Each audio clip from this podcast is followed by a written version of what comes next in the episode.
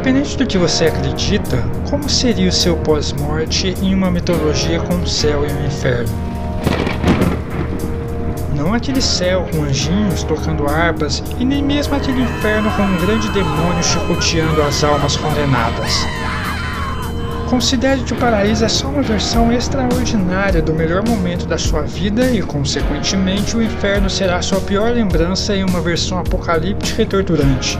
Você acha que as boas ações da sua vida compensariam as atitudes ruins? Para onde você iria?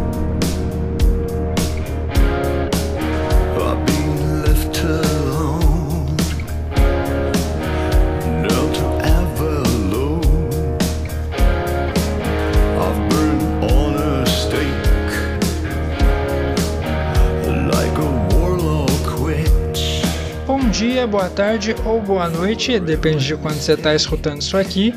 Eu sou o Eric Alves e este é mais um episódio do Respingo, onde eu trago um livro para a gente analisar alguma passagem, um personagem ou estrutura que o autor usou e com aquela leitura um pouquinho mais profunda a gente tenta tirar alguma ideia legal para você usar na hora de criar suas histórias. E como você já viu pelo título do episódio, o livro de hoje é Os Condenados do autor Andrew Piper.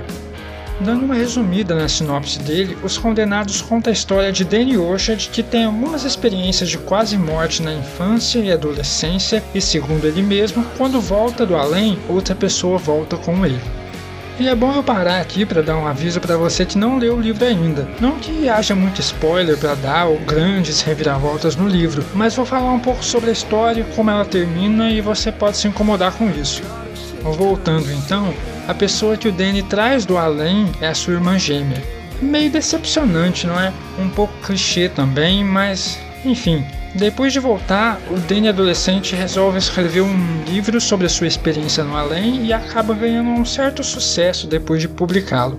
Então, depois de alguns anos, os leitores desse livro e várias pessoas que também passaram por situações semelhantes, as experiências de quase morte, acabam formando um grupo de reuniões. É basicamente como um Alcoólicos Anônimos, que para pessoas que viram como será o seu pós-morte. Então, um dos primeiros pontos altos do livro é quando o Danny, já adulto, está acompanhando uma dessas reuniões, onde basicamente a maioria das pessoas só conta como é o paraíso e como é a versão deles do que seria o céu, e o Danny já está meio saturado disso, uma vez que as pessoas só falam disso, mas que ele sabe que não tem só isso. E então uma velha senhora um dia chega e se apresentando, ela fala como é o inferno dela.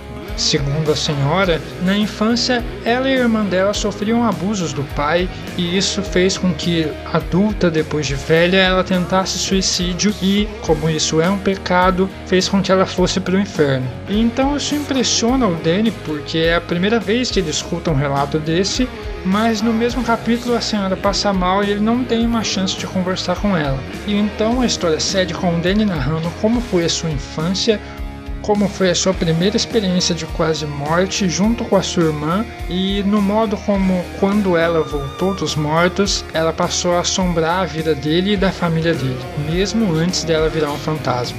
O livro foi publicado originalmente em 2015 e aqui no Brasil veio pela editora Dark Side em 2016. E se você está achando familiar a capa ou o nome do autor, o Andrew Piper também escreveu O Demonologista, que saiu por aqui um pouco antes de Os Condenados, também pela Dark Side. Segundo a biografia do livro, o Andrew Piper é canadense e tem uns seis livros publicados, e ele inclusive ganhou vários prêmios com esses seis livros e até ficou na lista de mais vendidos do New York Times. E segundo essa mesma biografia, o Demonologista seria adaptado para filme, mas pesquisando um pouco parece que os direitos de produção do livro foram comprados, mas a maioria das notícias são de 2015 e eu não achei muita coisa depois disso. E é engraçado lembrar do Demonologista agora, pois eu li ele quando lançou e para falar a verdade eu não consigo lembrar de nada do livro. Talvez uma cena ou outra se eu me esforçar, mas se você me pedir para falar se eu gostei ou não, eu não vou saber te dizer.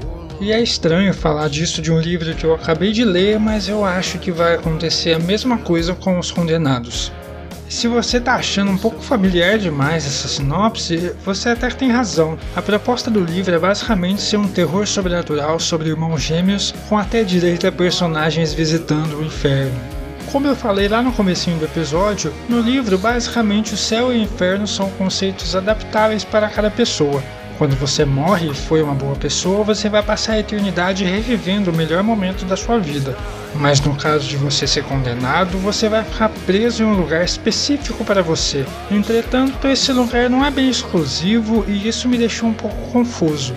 No terceiro ato do livro, já lá pro finalzinho, quando Danny precisa ir no inferno salvar o seu enteado, ele acaba indo parar em uma versão apocalíptica de Detroit e das cidades periféricas dela. E lá, basicamente, é um apocalipse zumbi. Está tudo destruído, as almas tentando matar ele, e a única regra ou relação que esse inferno tem com o seu oposto, o paraíso das pessoas, é que quando você é condenado para o inferno, você fica preso em um lugar específico que tem alguma relação relação com a sua vida. Por exemplo, quando Danny encontra a mãe dele, que morreu afogada na banheira, ela está presa dentro da versão apocalíptica da casa em que sua família morava. Mas também tem uma coisinha ou outra que ele propõe de diferente. A primeira é que você pode morrer depois da morte. É, você não está escutando errado. As criaturas, os monstros e até as outras almas penadas podem te matar mesmo que você já esteja no inferno. E aí ele te deixa mais confuso, pois em alguns trechos você só vai para uma versão cada vez mais bizarra do inferno e suas memórias vão sendo apagadas a cada vez que você morre, mas também você pode morrer e ir para debaixo de um rio congelado e ficar trancado lá com uma porção de outras almas. A segunda coisa diferente que ele propõe para o universo do livro é que você também pode transitar do céu para o inferno. O autor usa isso quando ele precisa salvar o personagem de um monstro que está perseguindo ele, então o enteado do Danny, que está ali em coma e sua alma deveria estar no céu, surge no inferno e acaba matando o monstro que está perseguindo o protagonista. Exatamente assim, do nada. No fim, o que era para ser um terror sobrenatural acaba sendo diluído por um suspense que você acompanha o Danny descobrindo como a sua irmã gêmea do mal realmente morreu enquanto tenta salvar sua esposa e o enteado de serem mortos por essa mesma irmã, a Ash. E se depois de tudo que eu disse você esteja achando que o livro tem uma proposta mediana e meio um clichê, você tá certo. E é exatamente por isso que eu disse que talvez eu não vá me lembrar dessa história daqui a algum tempo. Basicamente, se você assistiu alguns filmes de terror ou já viu alguns episódios de Supernatural, você já sabe como vai ser os condenados sem precisar ler ele. Mas então, qual é o mérito do autor e do livro? Mesmo que a história não apresente nada de inovador, eu li o livro bem rápido, e isso não foi apenas pela necessidade de gravar esse episódio. Apesar dos pesares, os condenados têm um bom ritmo e uma boa estrutura narrativa, e é um ótimo exemplo para a gente usar e estudar isso. Mesmo com todos esses elementos genéricos que eu mencionei, o livro se sustenta bem e faz com que você aprecie toda a jornada durante a história. Se você prestar bem atenção em como ele monta os capítulos, vai poder usar isso na sua história e isso vai ajudar a segurar o leitor. Muito mais do que ter bons personagens, um mundo bem construído e objetivos, você tem que ter um bom suporte na hora de transmitir a sua história dá pra gente traçar um paralelo com alguém contando uma piada. Alguém que fala bem, que sabe contar uma história em uma roda de amigos, vai conseguir fazer você rir mesmo que a piada seja mediana, nem tão boa. No oposto, você pode ter a piada mais engraçada do mundo. Se você não souber contar ela, se você não tiver o timing certo, ninguém vai rir. Escrever o livro é como contar uma piada. E falando em livros que eu lembro pouca coisa, em sobre a escrita do Stephen King, ele fala sobre isso, sobre as ferramentas que você precisa ter para criar uma boa narrativa. E para dar alguns outros exemplos para vocês, eu poderia lembrar aqui de vários filmes de romance que têm os mesmos pontos de virada, poderia falar dos livros que seguem a jornada do herói e da estrutura de três atos, e de outras centenas de livros de faroeste que eram populares naquele formato de livro de bolso. Todos eles são histórias com estruturas bem definidas que vão contribuir nessa sua jornada de consumir aquela narrativa. Mas voltando aqui nos Condenados, o autor faz três coisas que pode ajudar você no ritmo do seu livro. No começo da história, ele apresenta os elementos antes de contar como aconteceu. Por exemplo, ele menciona a morte da mãe dos personagens antes de mostrar ela de fato. Porém, ele não diz como acontece essa morte, o que cria uma curiosidade em você para chegar até essa parte. Ele usa bastante isso no começo do livro para vários fatos e ele soube medir isso para que também não fique algo maçante que só deixa o leitor confuso. A segunda coisa que dá para pegar logo no começo são os finais dos capítulos. Em quase todos ele deixa um gancho, algo que vai te fazer querer virar a página e continuar lendo, e isso é algo bem comum naqueles livros de bolso que eu falei e algo que ajuda bastante a fazer o seu leitor entrar de fato na história. E a terceira lição dos condenados é sobre o tamanho dos capítulos. Manter os capítulos pequenos, com uma média de 1500 palavras, faz a leitura fluir e deixa a pessoa com o sentimento de que leu bastante junto com um gancho no final do capítulo, cria algo que faz você não querer largar o livro. Então, basicamente, essas são as dicas do episódio de hoje. Pense bem na hora de estruturar o seu livro. Vá pesquisar todas essas formas de estruturas, seja de três atos, a jornada do herói ou qualquer uma outra, mas é importante que você não use elas como uma imposição. Use cada uma delas a favor da sua história para criar uma boa experiência de leitura. Retire delas só o que você precisar para acrescentar na sua história e não para limitá-la. Também é bom você pensar no tamanho de cada um dos seus capítulos e cenas para poder controlar o ritmo de leitura do seu leitor e procurar pensar neles como começo, meio e fim.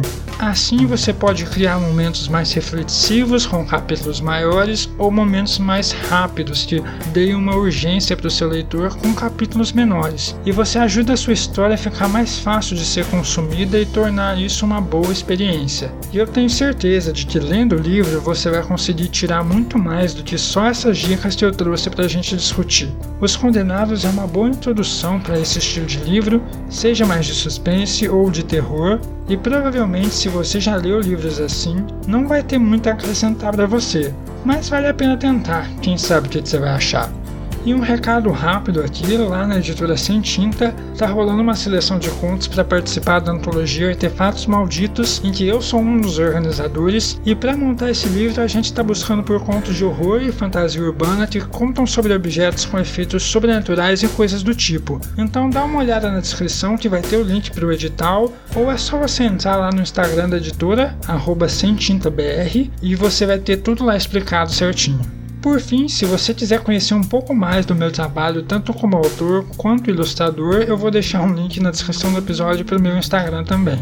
E se você gostou, eu espero que você comente onde quer que você esteja ouvindo, me dá dicas de outros livros, outras coisas que a gente pode tirar de Os Condenados, ou sei lá. O importante é você me dar algum feedback para a gente continuar esse papo. E você pode escolher qual vai ser o próximo livro do episódio indo lá votar no meu Instagram eu sempre abro um dia depois, ou até mesmo no mesmo dia que eu publico o episódio, e você vai poder escolher entre dois livros qual vai ser o próximo assunto daqui. Então a gente se vê daqui 15 dias com mais um episódio de Respingo. Até mais!